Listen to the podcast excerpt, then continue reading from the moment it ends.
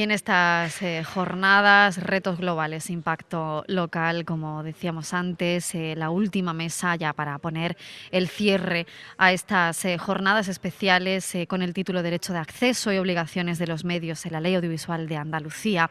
lo hemos mencionado también antes, va a estar el presidente del Consejo Audiovisual de Andalucía, elegido recientemente, hace pocas semanas, Domi del Postigo, que además está aquí sentada con nosotras en nuestros micrófonos. Muy buenas tardes bienvenido. Buenas tardes, compañera. Muy buenas tardes a todos vuestros oyentes. Bueno, ¿cómo es eh, esta nueva andadura al frente de ese órgano? Bueno, es distinta. Eh, cada uno vendrá de donde venga cuando asume la responsabilidad de convertirse en un alto cargo de la administración pública. ¿no? Eh, como yo vengo de donde vengo, para mí es bastante distinta.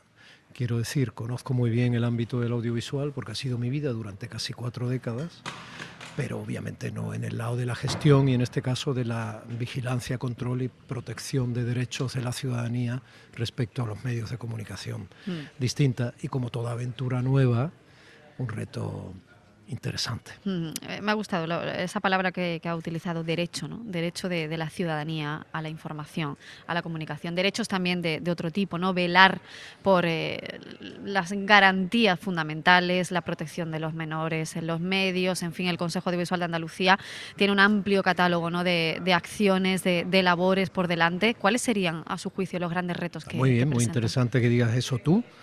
Te devuelvo el interés, porque uno de los retos y así te empiezo a responder, es que la ciudadanía conozca eh, la musculatura legal de este órgano y sus características fundamentales y cuál es su verdadero funcionamiento y su utilidad.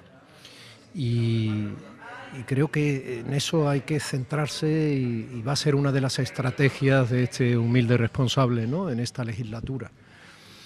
Efectivamente es necesario un órgano regulador que eh, vele por la protección de los más vulnerables y de sectores de población determinados que se pueden ver alejados o afectados por la eh, inaccesibilidad a esos medios de todos, porque incluso los medios privados utilizan un espacio radioeléctrico a través de las frecuencias determinadas que obtienen por licencias públicas, porque el espacio radioeléctrico es limitado y además es público siempre.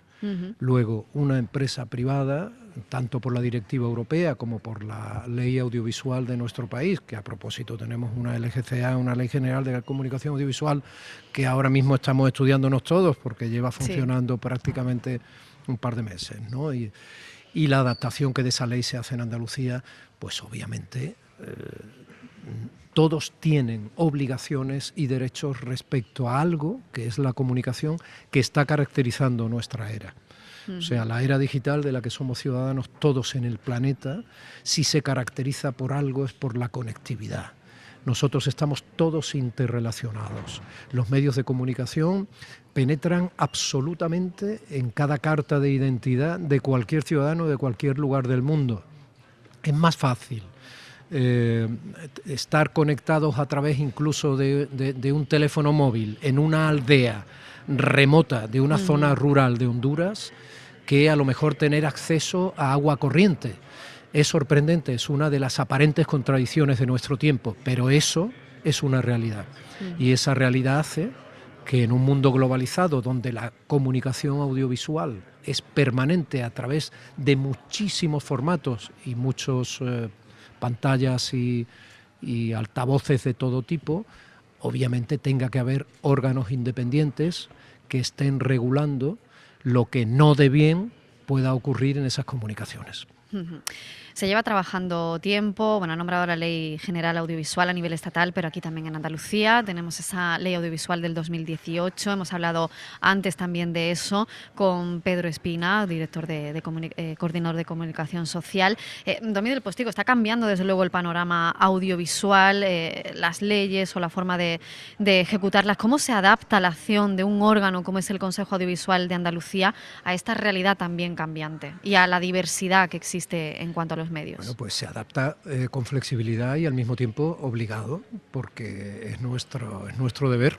Y efectivamente, eh, si has hablado con Pedro, que es un técnico altamente cualificado que lleva años trabajando en todo este sector, y está muy bien que nombres a comunicación social para que los ciudadanos que generosamente consideren que lo que yo estoy diciendo puede tener algo de interés, porque la Dirección General de Comunicación Social en Andalucía y nosotros eh, compartimos, digamos, las competencias que tienen que ver con las empresas de comunicación. Entonces, ellos otorgan las licencias a través de un pliego de condiciones y a partir de ahí las competencias desde informativas, divulgativas y sancionadoras son del Consejo Audiovisual. Las empresas de comunicación no hacen zapatos, son empresas de contenidos y todo lo que compete a los contenidos, todo, hasta la hora en que la potestad legal del Consejo agota la vía administrativa, o sea, quiero decir, la directriz del Consejo ya no puede ser recurrida administrativamente, es el máximo órgano legal al respecto, todo lo que tiene que ver con los contenidos de unas empresas que lo que hacen son contenidos, para entendernos lo que hacen es lo que estamos haciendo nosotros ahora, hablar para que se las escuche, eh, mostrarse para que se las mire y se las vea, todos esos contenidos son competencia del Consejo Audiovisual. Y es verdad que la Ley General de Comunicación Audiovisual, que ahora mismo está vigente en España, ha matizado algunos de los eh, contenidos que eh, se aplicaban en la ley audiovisual andaluza y que competen tanto a eh, al otorgamiento de licencias a los prestadores, que es como se llama técnicamente, a las empresas de radio y televisión en la ley, como a algunas de las funciones que tiene el Consejo. Y en esa adaptación estamos trabajando. También ha hablado nuestro compañero mm, Alejandro Blanco, que él representa la red estatal de medios comunitarios. Eh, es una forma de comunicación y de participación de la ciudadanía ¿no? a través de esas emisoras comunitarias. Eh, ha hablado de la alfabetización mediática, que eso también está dentro de, la ley audiovisual. A veces nos olvidamos de esa parte, ¿no? de mm, involucrar a la ciudadanía en lo que son los medios, en lo que nos puede aportar, eh, cómo podemos aprender y crecer gracias a ellos. ¿no? Yo la alfabetización mediática eh, la incluiría en el programa general de educación eh, desde primaria. Yo tengo niños, tengo un niño de 3 años y uno de 12, y, estoy muy pendiente, obviamente, de lo que supone su adaptación cada día en los distintos currículum de contenidos de, mm. la, de la, educación en nuestra comunidad.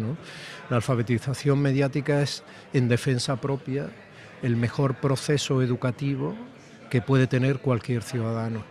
Porque, insisto, si estamos en la era digital y todo es comunicación en un porcentaje elevadísimo, tenemos que saber defendernos frente a la utilización, acceso y al mismo tiempo recepción permanente de la publicidad, de los contenidos de cada programa, de los grados de pluralismo o u opinión o tratamiento de temas que son muy sensibles y pueden afectarnos de manera directa eh, de los informativos, etcétera, mm. de cualquier medio de comunicación. Y por no hablar de la desinformación. Y ya sabes que el Consejo, además, tiene un programa especializado en alfabetización mediática, además de que tenemos unos premios anuales, que son el audiovisual y la escuela, que les tenemos mucho mimo en el que tenemos la suerte de que participan muchos centros escolares de toda Andalucía, tanto de primaria como de secundaria. Pues eso también es bonito, es gratificante eh, ver a esas eh, generaciones futuras, ¿no? Eh, pues aprender, crecer, ser ciudadanos críticos, ¿no? no, sí, porque mira, te voy a decir una cosa, son niños, pero no a la hora de utilizar las nuevas tecnologías. Muchos de ellos, nosotros estamos ahora muy preocupados en el mundo de los mayores también, por eso Antonio Checa, mi anterior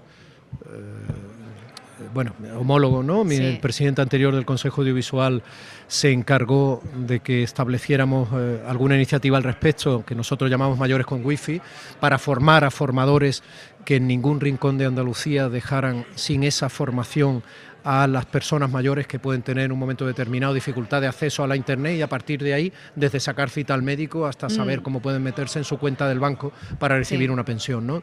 En ese sentido, para que esa brecha digital sea la menor posible, estamos atendiendo también a esa población mayor. Pero te decía, los niños, pese a ser niños, pueden ser más mayores que los mayores a la hora de enfrentarse a la utilización de las mm. nuevas tecnologías, que ya no son nuevas. Y pueden a través de un iPad o un, teléfono móvil acceder a las redes sociales, a páginas de internet de todo tipo o a programación de televisión y de radio a la carta. Eso, que es fascinante cuando se les ve actuar con esa normalidad y esa pericia, es también un riesgo que tenemos que proteger. Pues sí, nos quedamos con esa reflexión. Eh, Domi del Postigo, presidente del Consejo Audiovisual de Andalucía, un auténtico placer que haya estado aquí hoy con nosotros. El placer es mío, muchísimas gracias.